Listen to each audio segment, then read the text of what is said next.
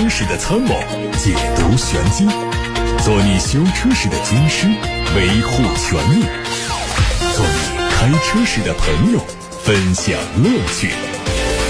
调频九二七，傍晚六点半，董涛说车，只和车友在一起。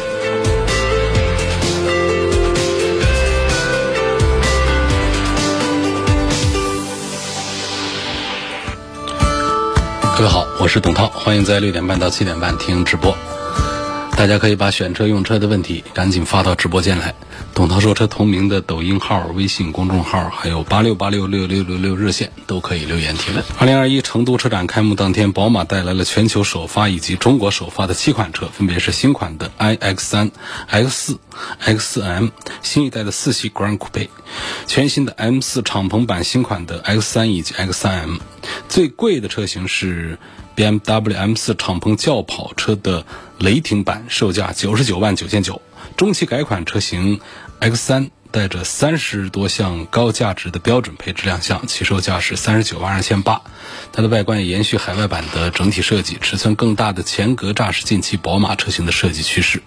内饰上，双十二点三英寸的液晶仪表和中控屏是这次改款的主要升级。空调出风口和控制区域都做了优化，镀铬装饰件的应用和功能按键的调整，带来更精致的视觉观感和更明确的功能区分。动力只保留了 25i 和 30i，分别用的是高低功率的 2.0T 发动机，匹配八速的手自一体变速箱。同时，新款的 iX3 中期改款。它采用了第五代的 eDrive 电力驱动，实现了百分之九十三的电机效率，还有五百公里的纯电续航里程。在充电服务方面，是首款实现即插即充服务的 BMW 纯电动车，用户不需要扫码就可以轻松充电，令。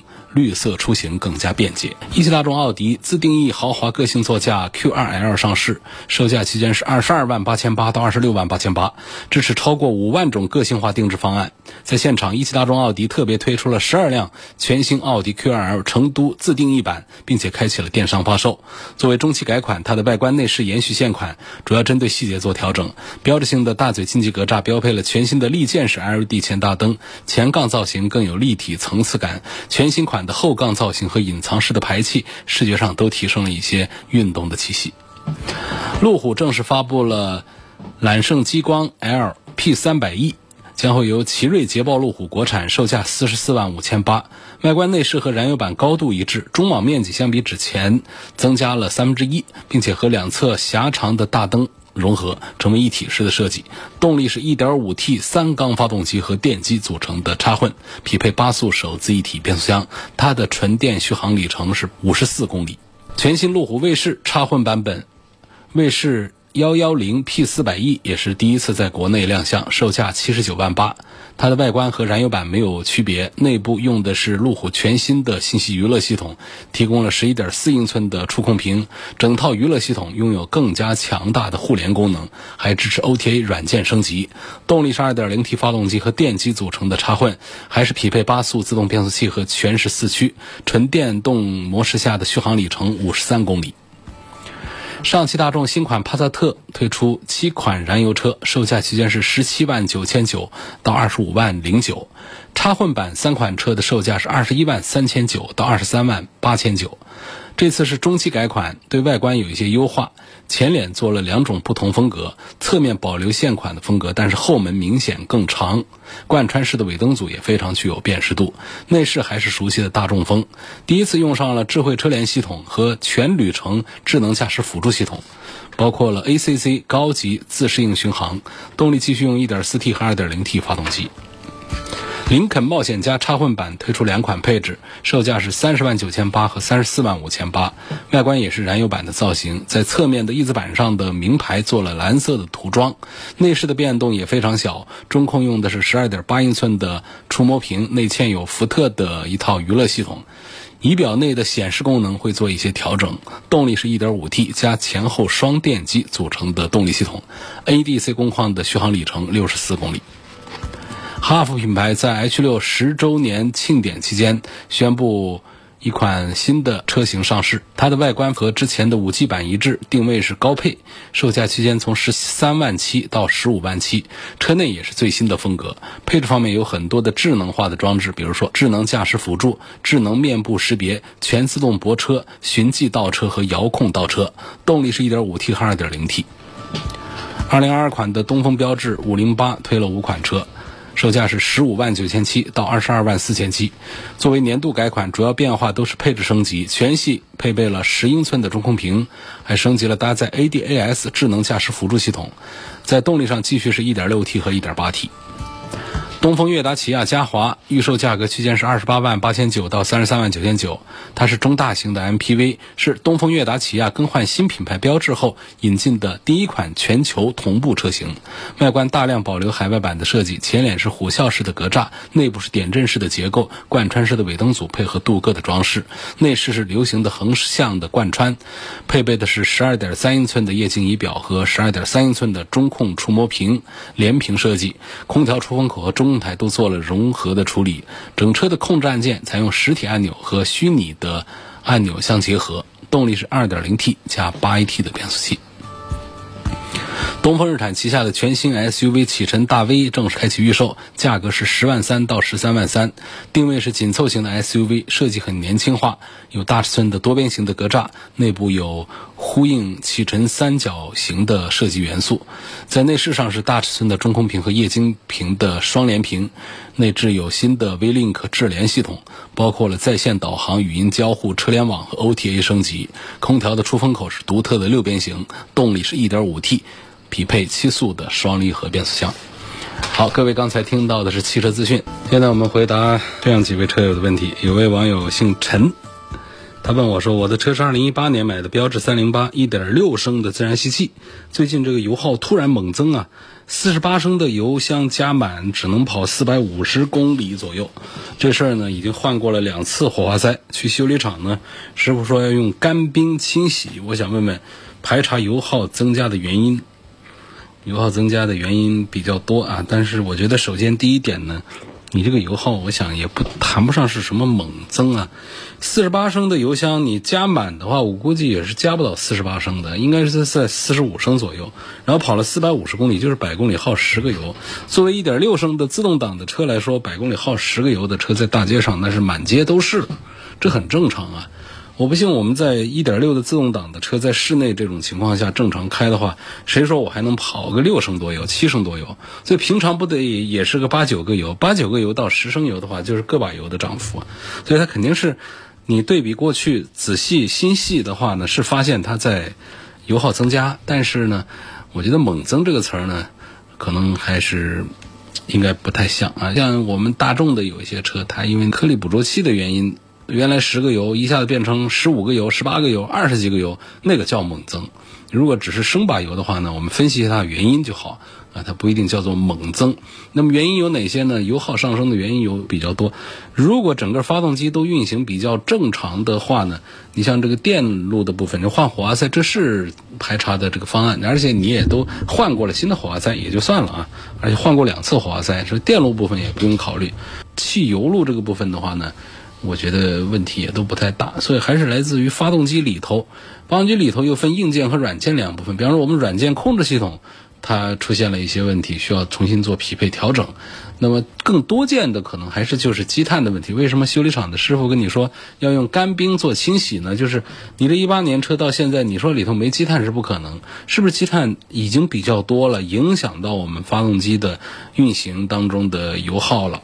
这个就是要做清理的处理，干冰清洗呢是一种解决方案啊。这个干冰大家知道，这东西呢它是一个温度比较低的，那它的玩法呢就是把这个干冰颗粒啊喷射到积碳表面，它接触到物体之后呢，它低温冷冻，然后把这个呃污垢啊冷冻脆化，然后呢再通过干冰的撞击时的这个。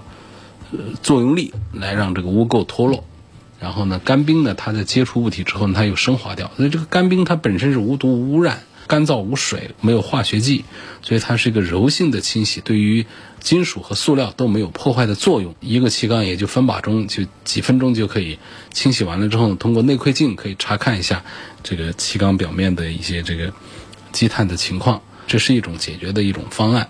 那平时的预防的话呢，还是可以推荐一下，比方说我们九二七交通广播为大家定制生产的这个油路三效，这是一个预防和治理中轻度积碳的一个非常好的一个添加剂，卖的也非常好。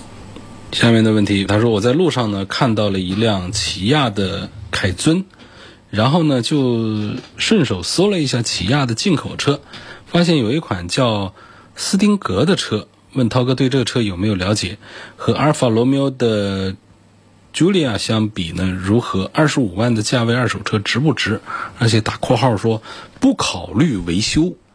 为什么买个车不考虑维修呢？是要开汽车博物馆呢？可以摆在那儿给大家看，可以。你在路上开，你都不考虑维修，这是个什么道理呢？这是不对的。那么关于这个起亚的进口车的斯汀格呢，我也是了解的非常的非常的少，只是听说过。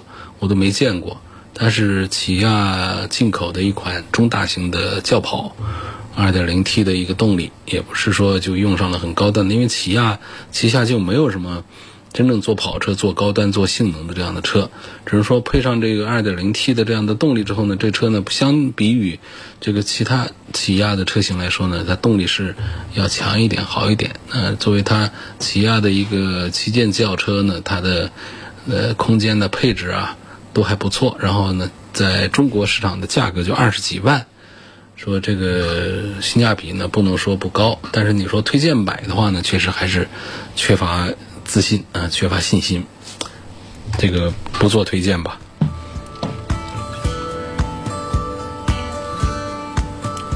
还有一个朋友希望谈一谈国产的丰田塞纳，这个关键看价格呀，这车大家都很熟悉了。那造出来呢，看起来各方面呢跟咱们进口的都差不多的，动力呢就换了一下，啊，换了一个现在丰田在中国的这个非常流行的一个2.5升的自然吸气，配上这个电机的一个混合动力。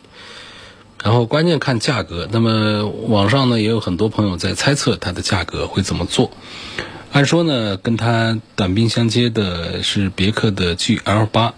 但是 G L 八呢，这些年在市场上的号召力、影响力这么大，它的品牌影响力肯定还是大于塞纳的。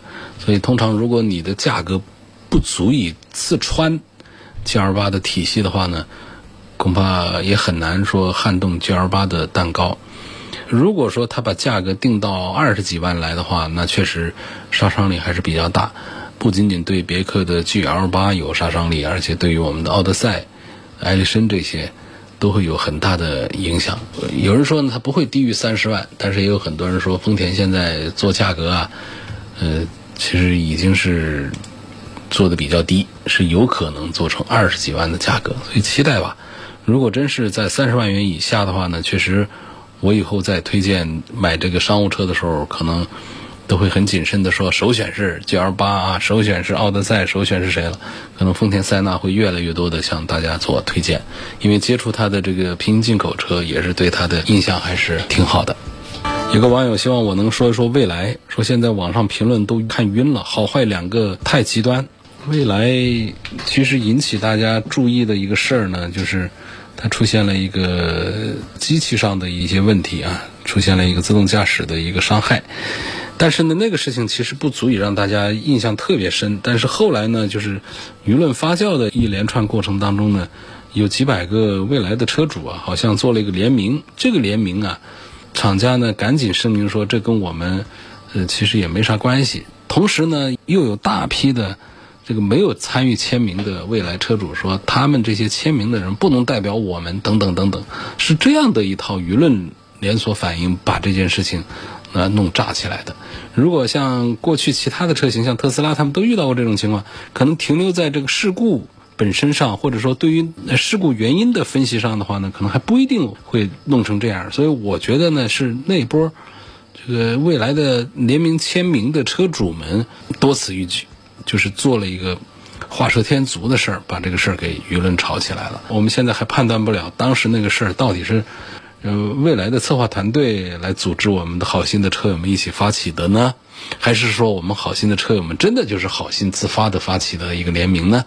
还是说有进攻性的这种呃有策划的，比方说是竞品，呃，组织了一些这样的攻击动作？因为呃高手操盘可能预料到这样的一个操作，它的后患会无穷，所以呢就招了一些这个未来的车主啊联名签了一个。这样的一个为未来说话的这么一个帖子出来，出来之后就把这个舆论给引爆了。这对于整个这个未来的体系形象啊，还是有一些影响的。所以我们单纯的讲车的话呢，回去说还是认为，呃，未来的车呢是我们中国的新势力造车做电动车做的最好的，最能够给咱们中国人长骨气的，最能够影响到特斯拉销量的一款产品，就是咱们的未来。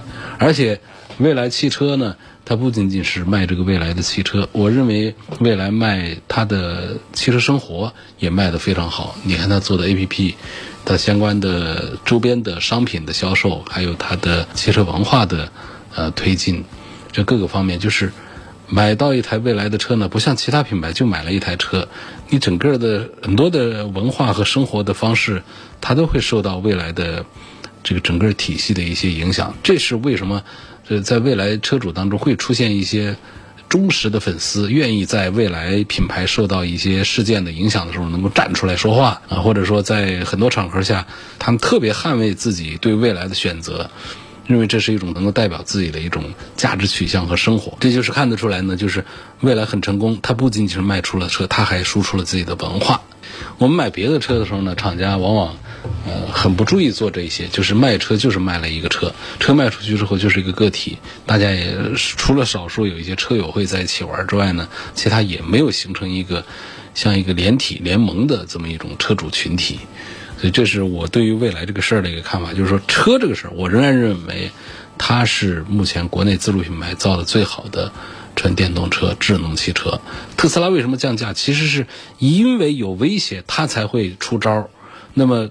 我们受益的是谁呢？是广大的中国的消费者们，在买特斯拉的时候买的更便宜，所以我们要感谢啊未来呀、呃理想啊、小鹏啊等等咱们的新势力造车，还有比亚迪越来越强大，迫使特斯拉进入中国之后呢，一路价格走低，所以还是得感谢他们。有个网友希望我聊一聊这几天各大微信群和朋友圈疯传的。武汉一家奥迪 4S 店打人的事件吧，这个我评价不了。我看了一下视频，我没打开声音。网络上呢，就是瞟了一眼，没有办法来判断这事情到底是怎么一个原因，怎么一个走势，判断不了。但不管是个什么原因呢，我觉得出手打人，而且是出现多人打一个人这种情况，呃，原因这个事儿已经是次要的了。总还是不对的吧？就不管是怎么解释，因为我没有打开视频的声音，我只是看那个画面瞟一眼的，上面好像有一条，呃，文字描述，就是说，四 S 店的人说是上去劝架的，就是有一个文字的描述这样写在上面，做一个副标题啊，还是什么？但是我看那样呢，看打那个场面呢，不像是劝架的场面啊，那打的还是挺厉害的。劝架是劝架的架势，那打架是打架的风格。那个说法呢，就还是勉强，所以还是判断不了啊。因为这个看一眼视频，而且我连声音都没打开，我前后上下文什么都没联系，我我说这事儿是谁对谁不对，这这来龙去脉都搞不清楚，我不评价。刚才那个问干冰洗发动机积碳的问题啊。陈先生呢，他又追来了一条留言，我们念一下。他说：“涛哥，我接着问，跑一箱油跑四百五十公里啊，是个极限值啊。我平常跑这个三百五十公里就到了红线，然后再跑八十多公里左右，到了报警灯亮的时候的底线，那就是这是一箱油跑的不能跑就四百五十公里。然后呢，加满油给的是四十八升的钱，那确实是四十八升。那这样算，四十八升油跑了四百五十公里是吧？那就是将近百公里十一个油。”作为1.6的自然吸气的标致308来说，这个发动机呢，它本身不是一个网传的呃特别省油的一个发动机，所以我觉得可能之前的油耗是低一点，但现在这个油耗呢稍微高一点，也不算是猛增，不算是特别的高，好吧？这是第一句话。第二个，他留言说呢，干冰洗发动机积碳呢要两千七百块钱，这个价格合理不合理？这个市场经济条件，你说这合理不合理，就看大家接受不接受。那我给大家算个账啊，就是我们就是人工的洗这个发动机积碳呢，价格确实是不便宜，动不动就得是个两千块钱以上。因为传统的清洗积碳呢，是对发动机进行拆解，对于清洗工作人员的技术要求都还比较高，所以洗一个发动机积碳呢要两千多块钱。而且呢，搞不好的话呢，可能对发动机的性能会产生一些损伤，而且得洗好长时间放那儿，像大修一样的搞。这个干冰清洗呢，它就效率很高，几分钟就一个缸就洗了，而且它不需要拆这个发动机来清洗积碳，所以这个效率高，而且对发动机呢也没有呃磨损啊、损坏呀这方面，而且对清洗工作人员也没有很高的清洗技术要求，啊，有空气压缩机打进去就直接就把那个积碳把它打掉。呃，这么一个事儿。关于干冰呢，就得聊两句。说干冰是不是很贵重东西？不贵重啊。我们在外面吃饭的餐馆里头，云雾缭绕的那一盘子菜端上来，那云雾是什么？那就是干冰啊，就二氧化碳呢，固态的二氧化碳呢。固态二氧化碳在常压下，它就雾化成那样了。这干冰的价格。它是论斤的话呢，就是两三块钱一斤，清洗发动机可能要打进去几十斤，这就百把块钱的一个成本嘛。然后再加上我们的工时费一两百块钱，也就三四百块钱，两三百块钱。像这样的，我们收费多少钱呢？那就看大家的兴趣了。说这样的操作方法，它有一些优势啊，它快呀，它对发动机没有损伤啊，它不拆开发动机啊，所以它可能收费高一点。我觉得千把多块钱。可以吧，两三百块钱成本收个千把多块钱应该可以了，两千多块钱，两千七百块钱是利润比较高一点，但是我不好说这个就是一个不合理收费，因为毕竟是人家定这个价格，你愿意接受那就接受，不愿意接受可以走。但是我算完这个账之后呢，大家心里就有了一个账啊，就是这个工时费再加上这个干冰的这个费用的整整个本身就是两三百块钱一个事儿，但是它是成本是很低的。这是干冰清洗发动机积碳的话题。周先生问：售后服务方面对比一下比亚迪、未来和理想这三个品牌，未来，未来强一些。张先生说：配置、价格方面对比一下奥迪 Q 五和航海家谁更值得买？你要是论豪华呀、配置啊、价格便宜的话，那肯定是林肯的航海家呀，那肯定是啊，这就不用说了。但是从推荐购买，我还是赞成这奥迪的 Q 五要多一些。我觉得这个。虽然说很多方面在硬实力方面比不过林肯的车，但是从综合保值推荐各方面讲，我还是赞成奥迪的 Q 五是略多一点啊。但我要强调啊，不管是价格优势、配置优势、豪华优势，包括车的尺寸大小，航海家都是更占优势一些的。品牌弱一点点嘛。一位网友说：“我打算贷款十五万买个丰田的 RAV4 荣放，问金融分期付款需要避免哪些坑？”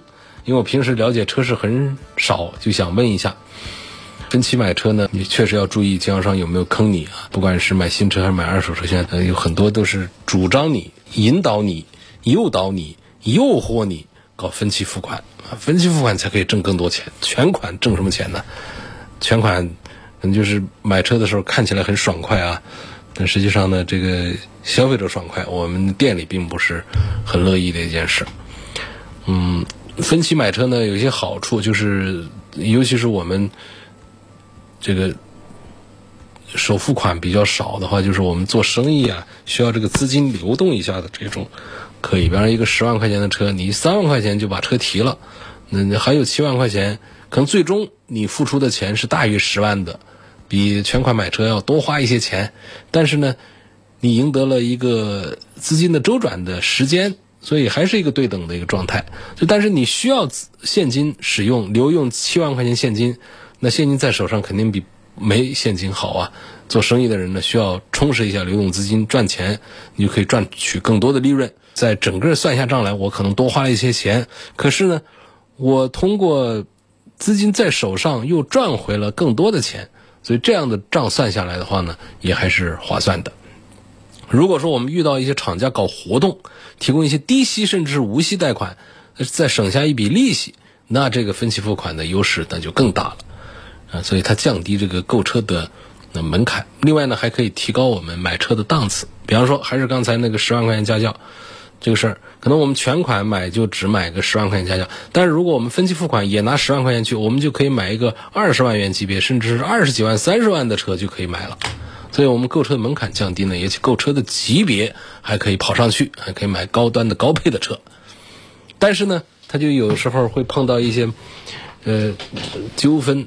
呃，像这个续保押金呐等等这种纠纷，那就太多见了啊！就是三千五千的续保押金交进去，三年五年车款还完之后，那钱你就别指望要回来了。好多人向我投诉，投诉我这都没办法来帮忙，帮不了。那些贷款公司根本就不理会你，他搞几年贷款公司就注销跑掉了，再换一个，哪给你弄这个还退三千五千？这钱就是明着要收走的，到底是极少数没退还是极少数退了，这我都说不清楚。而且现在呢，分期付款买车呢，都采取所有权保留的方式，什么意思？车主是谁？那就消费者，你没有付清汽车的全款之前呢，汽车的所有权是抵押状态，而不是属于你开车的这个人，这就导致很多消费者因为经销商的一些套路啊，白白的多花一些钱。所以说分期买车的话呢，就一般经销商和四 S 店呢有几个这个潜规则啊。其实哪叫潜规则呢？这就是明规则了。上全险吧，要金融服务费吧，贷款手续费吧，上牌一条龙的费吧，什么出库费吧等等五花八门各种费用，这些费用都都是可以挣钱的。那首先呢，贷款这银行这儿可以给我们这个经销商啊，呃有一些这个利益的同步吧。车险车险保险公司得给一些。呃，利益上的同步吧，因为新车的保费是比较高的，那么新车的折扣也是最高的。通常保险公司呢，对新车都是有一些优惠幅度，你自己买车险这部分优惠可能是你，那你选择分期买车，基本上都是强制在经销商这儿，呃，在四 S 店这儿买全险，而且啥优惠都没多少。那其实优惠谁拿走了？店里拿走了。第二个呢，就是啊，就上全险，就是因为分期买车呢，汽车的所有权刚才说不是消费者的。所以必须要上全险，这是死规矩。一般来说，四 S 店说多少就就多少了。很多消费者对保险并不清楚，就是这样的一种情况。另外呢，就是免息贷款也是有套路，很多四 S 店都打一个广告牌，免息贷款，觉得没利息多划算，但这是套路的开始。比方一个车的裸车价，它已经优惠好几万了，再加上免息贷款，那肯定值得买。那当你真当你咨询的时候呢，你发现四 S 店说不能同时享受价格优惠和免息贷款两个优惠。也就是说，你要么选免息，要么是车价没优惠，这不一回事吗？就是你只能优惠这三万块钱、两万块钱，你你没有多的这个实惠可得。或者说免息呢，它会规定个年限，有的是一年免息，有的是两年免息。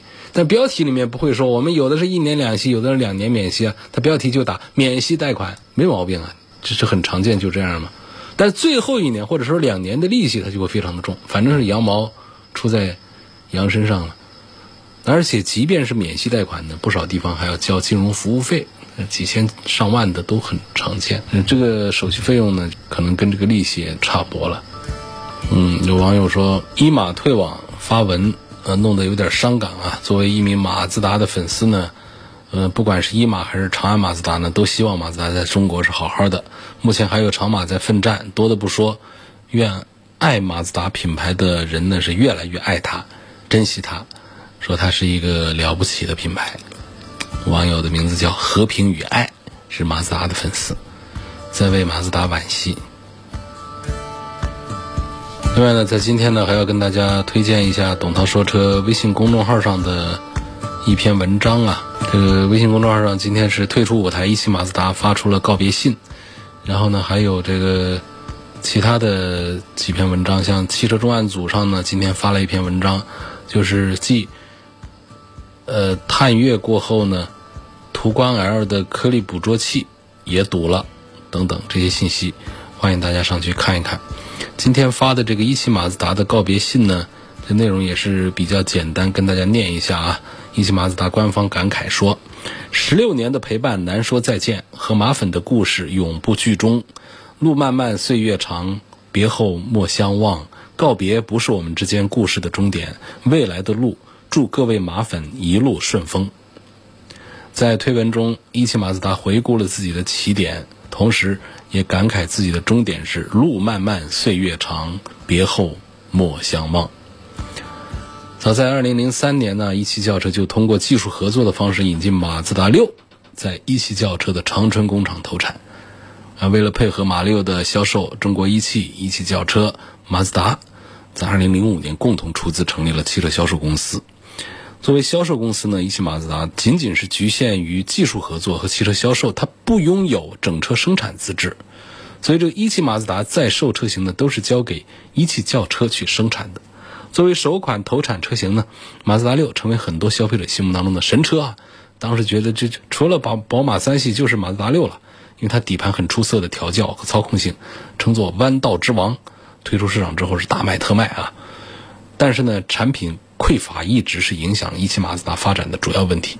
第一款车型呢，二零零四年就推出了马自达六，但是五年之后才推出换代，而二零零四年推出的时候并不是新上市，所以换代周期啊是很慢的，就是在五年时间呢，经销商基本就是靠马自达六和为数不多的进口车型在支撑运营。